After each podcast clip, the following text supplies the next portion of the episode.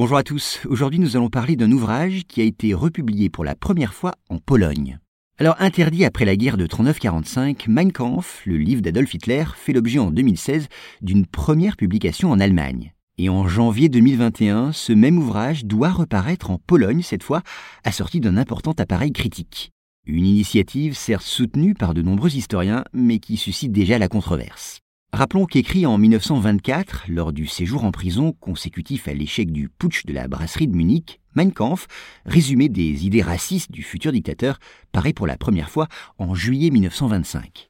Ensuite, jusqu'à la fin du second conflit mondial, eh bien, de nombreuses rééditions suivront.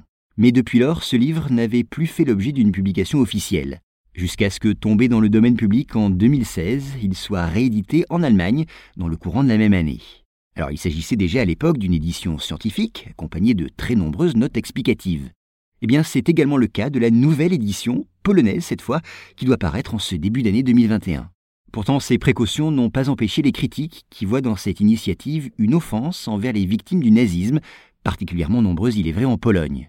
C'est pourquoi le directeur du musée d'Auschwitz-Birkenau espère du moins que le livre sortira dans la plus grande discrétion, sans aucune campagne de promotion. Et en effet, la maison d'édition a tenu à rassurer tous ceux que la publication du livre a inquiété, en rappelant que son lancement ne bénéficiera d'aucune publicité et que les éventuels bénéfices de la vente du livre seront reversés au musée d'Auschwitz.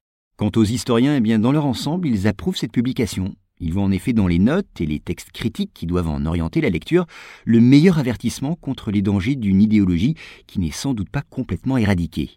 Ces universitaires considèrent ainsi qu'une bonne connaissance du passé, et en l'occurrence des méfaits du régime nazi, représente le meilleur moyen de lutter contre la résurgence d'une telle doctrine.